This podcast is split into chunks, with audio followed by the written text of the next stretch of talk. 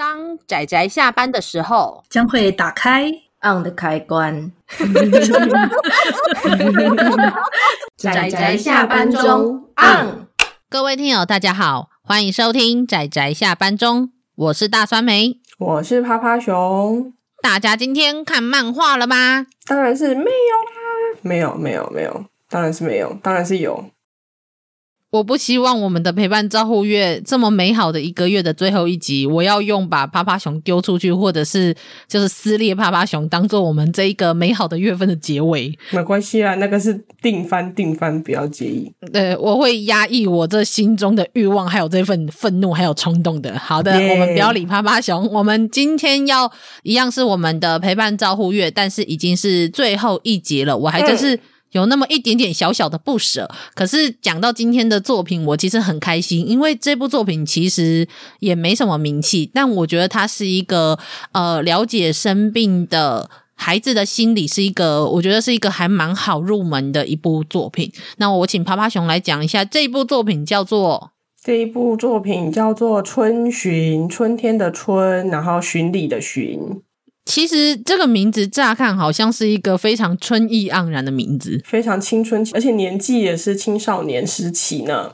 对，但是虽然说是青少年，故事的名字也看起来好像充满春天，但其实这一部故事，我觉得老实说，充满了很多悲伤，然后还有不舍。就看的时候真的很不舍，嗯，没错没错。原本他是一个这个小店有机，也就是这个漫画家，他在画了一篇短篇叫做《Forget Me or Not》的时候，他在描述一个女主角，也就是美乃这个女主角。那她本来是一个天真烂漫的国中生，期待去上高中，可以交到很多朋友，有更好的一个生活。结果没想到她在高中不知道为什么的被人家霸凌。他在这种很悲伤的情绪中，于是决定要自杀。结果没想到半吊子的自杀就是自杀未遂，就他还在想要不要自杀的时候，就自杀未遂，于是就被人家带到了医院去。那当然，他的家人也很担心他。那他在待在这间医院的时候，他这间医院刚好是他们地区比较有名的儿童医院，因此他就认识了很多病房中的孩子。那么。借由他这个算是自杀的青少年，然后去看待这一些生病的孩子而发展出来的故事。虽然说他我们会说有主要的男主角跟女主角，那女主角是这位美奶，那男主角是另外一位呃叫做优胜的男主角。但其实他每一篇的主要描写的人物，就是主角，其实还是会有一点不太一样，会是这个病房中的不同的生病的孩子。那你就会去看他们生了不同的病的。但是都一样是生病，尤其有很多的儿童癌症的状况下，他们会很多的那种心情，还有很多的压抑。我觉得真的是，虽然才两本，但我看每一话几乎都在哭。对啊，真的是。而且其实有时候看到他们，就是甚至未成年，就他们其实都还没有满十八岁，然后他们很直接的面临到就是死亡这件事情，真的是会一方面又觉得他们。都还没有长大，然后就就就经常在这种生死之间，就是徘徊着，就是会让人家觉得很心痛。真的，所以在故事中，你会看着他们，虽然同样的会有那种青少年的，呃，他们的有一种天真，但是同时，他们其实仍然在某种程度上，比他们同年龄，甚至比他们，甚至说比我们这些成人，在。更成熟一点，因为他们其实身边会常常的接触生死这些事情，然后他们要去常常面对自己可能随时会。失去生命的这种不安，就是会有很多类似这样子的剧情。然后你看着每一个人，然后他们怎么样去看待身边的这一些人事物的时候，哎，真的会很不舍。哎，他们明明只是一个小孩，然后他们还没有看到这个世界上美好的东西，却接触到了这个世界上最悲伤的东西。嗯，然后泡泡熊这边补充一下，因为酸梅刚刚是讲，就是这个作者呢，他一开始是从一个短片，然后才变成了两本单行本。那如果大家直接去看单行本的话，其实它第一集开始的故事的主角的男女主角，男生当然还是维持刚刚提到的那位优胜。那女主角其实是是跟优胜是青梅竹马，一起就是两个人都是空手道控起家的的女生是、嗯、对，对，对，对女生是叫做蔡之叶。那其实他们两个之间本来就是因为空手道而结缘，变得很熟，然后也因为互相练习空手道，互相较劲。算是有点亦敌亦友的感觉，互相砥砺求进步。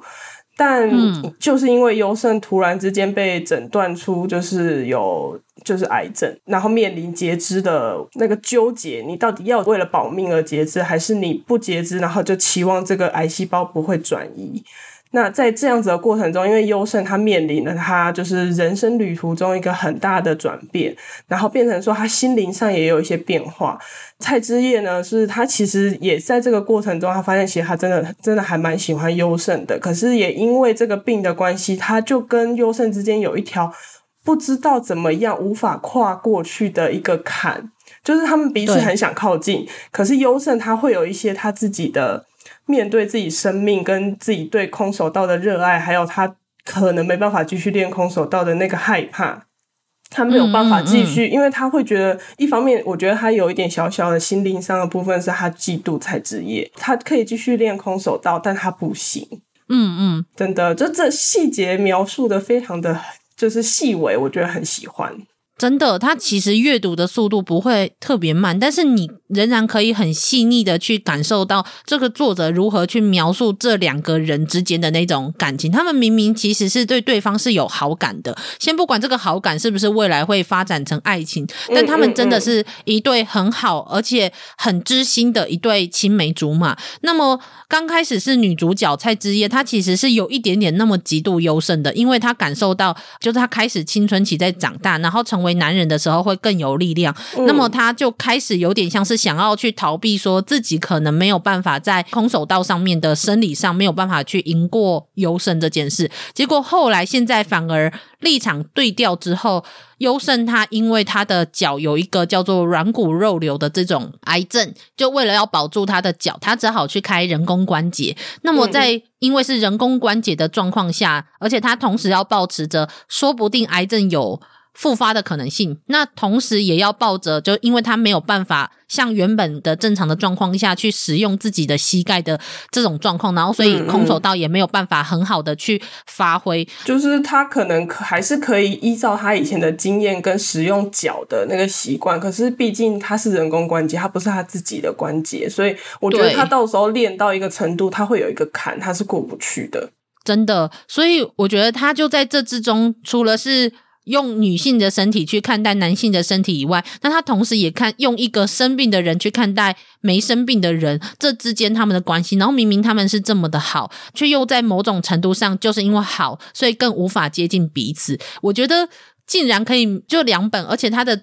它不是每一篇的重点都在他们两个身上哦。对，它其实还有其他的病童，它里面其实呃环绕着不同的呃儿童癌症的可能是患者，那也可能他们身边的人。那其实里面呃，简单来说可以刮两大类吗？一类就是像优胜跟才智也这样，一个是有病有生病的，一个是就是他是健康的小孩。那另外的还有就是病童跟病童之间，嗯嗯，我们还没有提到是另外一个类型。其实另外一个类型在他们那个儿癌病童里面，就是会有，就是好像有一个是因原本是艺人，然后他因为。呃，生病了，然后住进儿童医院来治疗她的癌症，结果她就被她的男友变成前男友了，这样就是跟他分手了，这样。嗯、那没错，她当她虽然康复可以出院了，她继续她的演艺事业，可是一方面她又要定期回诊，然后另一方面呢，另外一个病童就有有明显的在追求她，但是她最后还是很明确的跟他说，他没有办法接受，因为他不不知道说是你会先。离离他而去就死掉，还是他自己先死掉？他他觉得他没有办法承受，嗯、就是工作上跟爱情上这两方面都已经让他就工作本身就让他已经两头烧了，然后那个又要再多一个爱情，他觉得三头他是没有办法的。对啊，他其实我觉得我还蛮佩服小店游记的是，他其实这两本的篇幅不是只有在描述我们刚刚说的优胜跟蔡之烨，嗯嗯嗯，可是他同时他描述基本上几乎那个儿癌病童的病房里面，几乎每一个人都有去给他们一定的戏份，然后就算这个戏份也不多，对对对，但是他都可以非常深刻的抓到这一个人他的。背景下面，然后他可能会有怎么样的心理，然后让读者去就是牵动读者的心。我觉得，哎、欸，小店有机这部分真的抓的非常的厉害。当然，虽然重点可能戏份比较多的还是放在蔡之烨跟就是优胜身上，所以对，所以对于优胜和蔡之烨他们之间和空手道之间的关系，我觉得描绘的就很多。所以我那时候，我其实我是真的。印象非常非常深刻的就是有一幕是优胜，其实他隐隐的，大家可以隐隐的看到他在对自己的呃是不是癌症有可能会复发这件事情，他很恐惧，因为毕竟是他自己选择要保留下他自己的关节的，即使他身边的人，就包括他的家长，还有包括医生都告诉他说，最好的方式其实是截肢，因为你不知道你会不会有一天癌症会复发，这是有可能的，如果你没有截肢的话，但是他还是希望可以去打空手道，因。因此，最后全家人就算是包括医生都尊重他的决定。虽然他是一个少年嘛，但还是尊重他的决定，让他去选择用人工关节这件事。但是当他在担心会不会复发的时候，那时候他是去蔡之烨的家里，然后要离开的那一刻，那时候他转头一看，要看向门的时候，那时候整个漫画的画面就是呈现后面就是一整片黑，他一句话都没有讲，在那个瞬间，他的。漫画唯一的声音就只有他的心脏那个扑通扑通的声音，嗯，然后跟他后面那个整片黑的那一幕，嗯，你知道吗？就是我我我第一次看到那一幕的时候，我真的真的非常痛心，因为我完全可以体会到，不用用任何一个文字，漫画家就已经告诉你。优生他没有退路，他选择了这一条路，然后他没有退路，他甚至有可能不要说没有退路，他唯一能够往前走的方式就是继续用他的人工关节活下去，但是他有可能就这样失去了他的性命，真的。就就是在那个瞬间，不用任何一个文字哦，我真的觉得这就是漫画真的非常非常棒的地方。所以，呃，陪伴照护月的作品，虽然说我们可能会提到，无论是在推荐或是讨论的时候提到很多里面的剧情，但是我觉得这中间有一种有非常多细腻的部分，真的真的，我觉得是剧透都没有办法理解的，是要去你看着这一些人他们怎么样说话，怎么样应对跟他们的个性，然后去。铺陈出这一整部故事，然后同时再用美乃一个身体健康，而且他家其实还是一个不错的家庭哦，他家的心理的 support 还是蛮多的。对，那从他的角度，然后去看看这一些，看看这一些病童的时候的那个心境哦，我真的觉得这一部虽然才两本，但是我真的是每次看每次哭，真的是哭到爆炸，真的。而且其实虽然它的结尾。就它其实没有很明确挂着一个完结啦，就我一开始还以为是东立给人家断尾了这样，嗯、但发现好像不是诶、欸、日版本来就也只有两本，就不能这这这真的不能怪东立了，他真的有乖乖的代理完。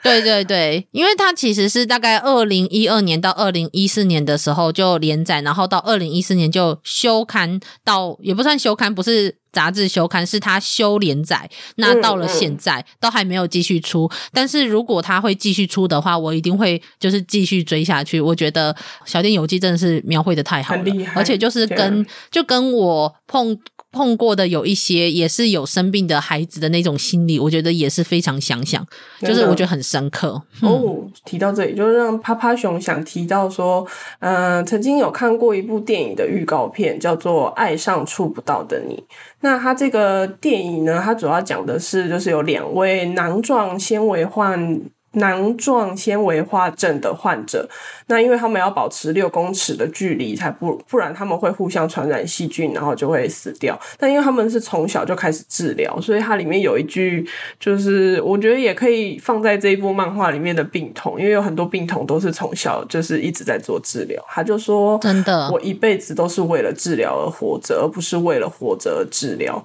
就真的觉得。就是那个那个这个这句话的那个感受很深的，也许是他们要当事人，但是我们可以透过像这样子的，就是漫画或是电影的媒体，就是可以让我们去呃感受一下，就是他们如果是我们自己遇到，就是是什么样的处境，那我没有办法像他们这样子，就是啊，就觉得想想就是非常的哀伤呢。真的，其实，在要提这部作品之前，我原本在思考要提另外一部作品，就是台湾的漫画家柯立老师有画过的一本叫做《小丑医生》。嗯嗯。那么里面他所提到的一个算是特别的一种。呃，也不算产业，应该算是一个特别的群体，他们就叫做小丑医生。嗯、那他们是有非常专业的培训出来的一些人，那他们会借由鼻子上带着一个红色的鼻子，就很像小丑，那就是他们就会称自己为小丑医生。那借由他们就是对于生病的儿童的一些了解，然后去尝试去做一些表演的演出，然后带给这些呃病童很多的欢笑。他们。也不算是艺术治疗，他们也不是戏剧治疗，但是他们就有点像是最单纯的是希望带给他们欢笑，然后让他们的心中的沉痛可以舒缓一点点。那么，就原本我是想要提那部作品，可是因为我实在太喜欢春巡了，真的真的就太感人了，所以我后来想想就没关系，我还是提到他啊。那如果有人有兴趣的话，也可以去看看《小丑医生》这部作品。这样子，对啊，因为他其实要说也算是一种职业，就是他是需要经过、嗯、先经过严格的面试，然后再经过就是蛮长一段时间的培训，然后你才能真正的进入到病房去，呃，每个礼拜让孩子期待每个礼拜的固定时间都可以看到小丑医生，没有错，是。对，然后另外一方面，我们没有挑进去，可能是因为就是小丑医生，它其实只有一集，然后它里面涵盖了还蛮多的，就资讯量比较大，他们应该是有挑选过，只是就是里面的有一部分就没有符合实实实实际的状况，因为里面就是女主角她就是进入小丑医生比较快，就是为了让故事可以直接进到病房这样。嗯嗯嗯嗯，对啊，这这一部分是我们没有挑的原因啦，这样。但好了，但最主要的原因就是因为我实在太喜欢春巡，私心，私心。而且应该是说，小丑医生是用小丑医生的角度在看待生病的儿童，啊、对对，然后春巡是真的是单纯就是从生病的儿童的角度出发。那我觉得会再更贴近于我想要去讲一些，嗯嗯、就无论是生病的人或是有障碍的人的角度出发的作品，然后也很感人。所以我觉得还是先挑一下春巡这样子。所以就是希望大家都喜欢我们这个月的节目。就应该说，就是我们这个月挑的作品都是我精挑细选的，就每一个主题下，对我很认真挑。就是这一个这一周就只有这一集节目啦，但是就是主要在讲生病的儿童，然后跟他们有时候一些心理状态的部分，不见得是他们的。主角们可以南瓜所有的病童，但是我觉得这是一个蛮好的切入点，然后可以去了解一下他们可能会面临怎么样的内心的质疑，或者是对这个世间的疑惑。而且他们里面还算是成熟，然后跟对彼此都很好。我在想，如果假设是我，我说不定会对这个世界充满怨恨吧。就他们都是很正向阳光的孩子呢。对啊，我觉得就是生过病的孩子就是特别的早熟吧。就是他们真的非常的，就是我都非常佩服他们。真的，我觉得如果是我，我一定会每天都在都在想着说，那为什么是我？真的，为什么是？为什么不是别人？然后我明明这么认真的过我的人生，就为什么我要承受这些东西？我觉得我我就会走向那个偏激的道路。所以我觉得 看着这一群孩子的时候，我反而会更不舍；就看着成熟的孩子的时候，你就会更不舍。嗯啊，小孩啊，小孩，真的、啊。好啦，那么总之就是我们算是陪伴照护月，就算是到一个尾声了。那我们下个月就是完全跟陪伴照护月完全不一样的主题。所以来就是趴趴熊跟我们公布一下，我们下个月的主题是下个月的主题是末日